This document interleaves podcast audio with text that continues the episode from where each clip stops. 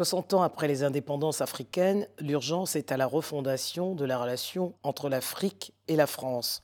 L'engagement pris depuis 2007 par les trois présidents français et partagé par de nombreux Africains désireux de jeter les bases d'un réel partenariat économique sur le modèle des relations qui régissent la Grande-Bretagne et ses anciennes colonies. Alors le continent est de plus en plus courtisé par les puissances émergentes, un pragmatisme franco-africain s'impose. Pierre Moukoko, bonjour. Bonjour Madame Denise Epoté. Relations Afrique-France, les gâchis français, plaidoyer pour un changement de paradigme dans la politique africaine de la France. C'est le titre de votre ouvrage paru chez l'Armatan. En quoi est-ce un gâchis et en particulier pour la France? Eh bien, euh, la France euh, a une mission euh, civilisatrice.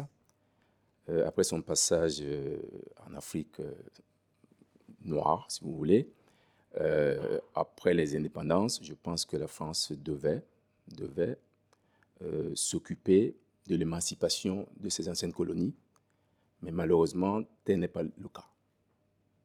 C'est la raison pour laquelle j'ai écrit d'ailleurs ce livre, pour essayer de verser au débat quelques arguments pour éviter qu'il y ait divorce, qui aurait en réalité, euh, qui, serait, qui aurait des conséquences incommensurables pour toutes les parties. Alors dans ce long cheminement, l'Afrique n'a-t-elle pas également une part de responsabilité? Bien évidemment. Et bien évidemment, la France n'est pas responsable de tout, ça c'est évident. C'est d'ailleurs la raison pour laquelle j'en parle au chapitre 12 de mon livre, la participation très active des dirigeants africains dans le naufrage de leur, de leur continent. Vous parlez d'ailleurs d'un esclavage économique assumé par certains chefs d'État. Qu'est-ce que vous entendez par là? Eh bien, certains, certains dirigeants africains euh, s'occupent d'eux-mêmes en réalité, au lieu de s'occuper de leur, peuple. Euh, ils s'enrichissent sur le dos de leur peuple, alors que la mission principale d'un dirigeant, c'est de, tout faire pour le, bien-être de, de, ses administrés. Tel n'est pas le cas du tout. Et cela peut se comprendre parce que, en réalité, lorsque la France est partie, contrainte de, donner les indépendances, la France s'est arrangée à mettre en place euh, c'est laquais, c'est le cas de le dire, avec euh, Jacques Faucard euh, pour travailler plutôt pour la France et non pour, pour, pour l'Afrique. Avec, euh, comment dire, l'affaire de route venait de Paris, en fait. Ça, c'était le passé, bien évidemment. Aujourd'hui, je pense que les données sont en train de changer. Et quels sont, selon vous, les principaux prérequis, justement, indispensables à cette nouvelle relation? Les prérequis pour qui? Pour la France ou pour, pour les Africains? Bah, Pour les deux, parce que quand on parle de relation, il faut être au moins deux. Absolument, absolument. Les prérequis sont simples rendre cette, euh, comment, la souveraineté à ces, à ces pays-là, c'est la moindre des choses hein, pour qu'ils soient libres. Une souveraineté économique, vous entendez? Économique et, le reste, en tout tas de cause. Vivre, euh, comment dire, diriger leur pays comme ils entendent et, non de les parrainer sans arrêt et quelquefois en mettant en avant que l'intérêt de, de, Paris, en réalité. Puisque, comme disait le général de Gaulle, euh, la France n'a pas d'amis. Elle n'a pas elle a que des intérêts. Exactement.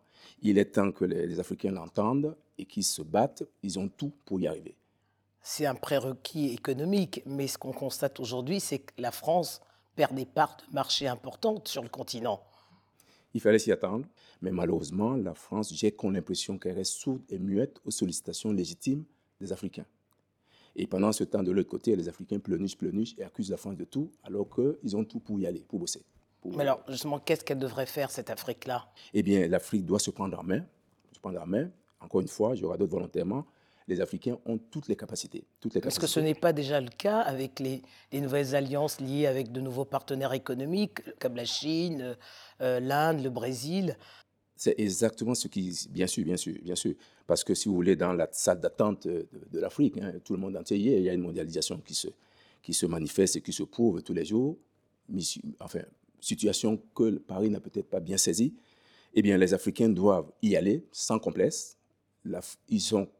euh, ils doivent être le père de ce qu'ils font et le fils de ce qu'ils feront. Bon. Donc, il revient aux Africains d'y aller sans rien demander à personne. Il revient euh, aux Africains d'y aller sans tourner autour du pot, euh, ne pas faire de cadeaux, bien évidemment. Démocratiquement, j'entends bien, mais s'opposer à, aux dictats qui viennent d'ailleurs et s'occuper que de leurs intérêts.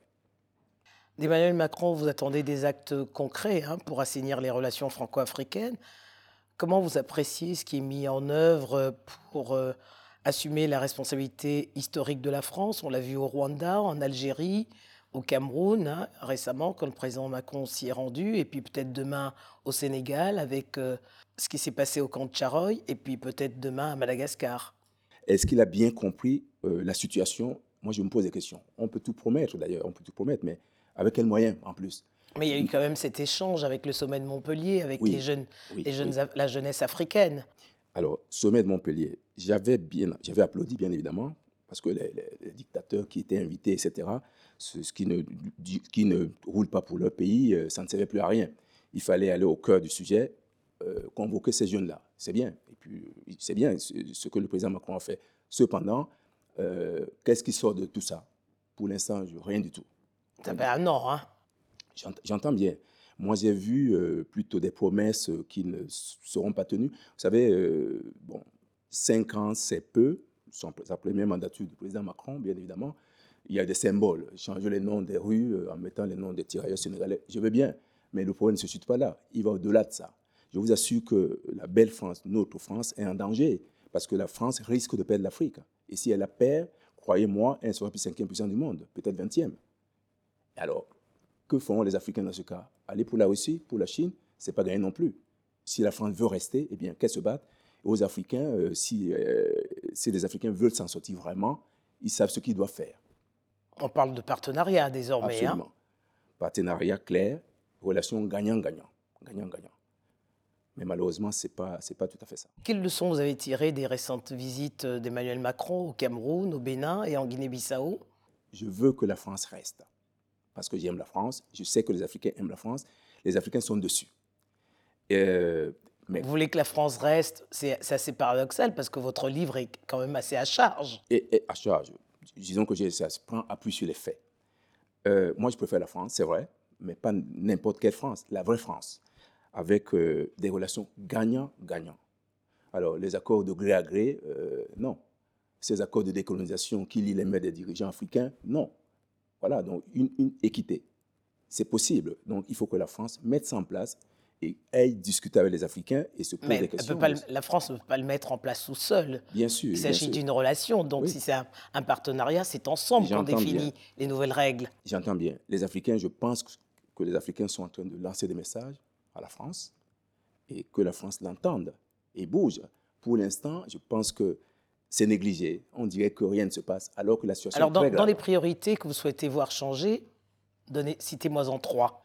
Alors, évidemment, un seul suffit. La, rendre les souverainetés aux États africains, aux États africains, ça dit tout.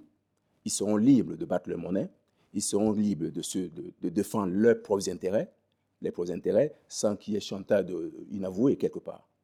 Tout part de là. La souveraineté des Africains doit être souveraineté, une souveraineté économique au niveau de la monnaie, mais, encore. Au niveau économique, évidemment, les contrats de gré à gré terminés.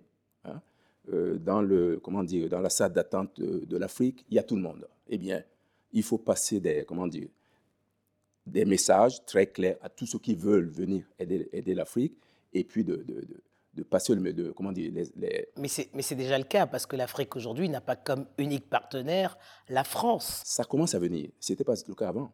D'ailleurs, c'est ce que les présidents ont répondu, notamment le président Biya a fait comprendre au président Macron que euh, c'est bien beau, mais il n'est pas possible de renoncer avec les autres accords. Le Cameroun est un pays qui est ouvert désormais à tout le monde. Le président Talon a dit la même chose. Donc, euh, ça. Ce ne sont plus des relations exclusives. Exactement.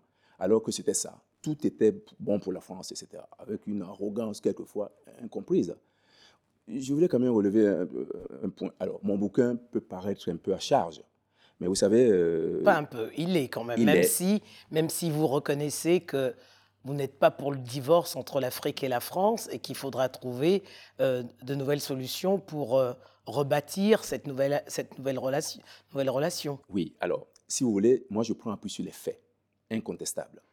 Et je considère que la France, c'est pas n'importe quoi. Vous voyez, la, grande France, quoi, une mission particulière. Et ce que j'ai découvert en, travaillant sur ce bouquin, j'ai quand même passé plus de deux ans et demi, parce que je me demandais, mais pourquoi les Africains en veulent à la France? Quand j'ai découvert ça, Madame Hipoté, quelquefois j'avais les larmes aux yeux. Vous voyez? Donc du coup, euh, j'ai découvert tout ça, et puis je l'ai décrit, je dis non, pas la France, c'est pas possible. Et malheureusement, euh, les Africains sont en train d'y arriver tout seuls parce que la France n'entend pas céder. Mais malheureusement, elle sera obligée puisque les pays émergents sont là, la Chine, l'Inde, la Russie, en fait tous ces pays qui arrivent. Euh, bon, j'espère que les Africains se poseront leurs conditions. Et vous espérez qu'ils seront entendus?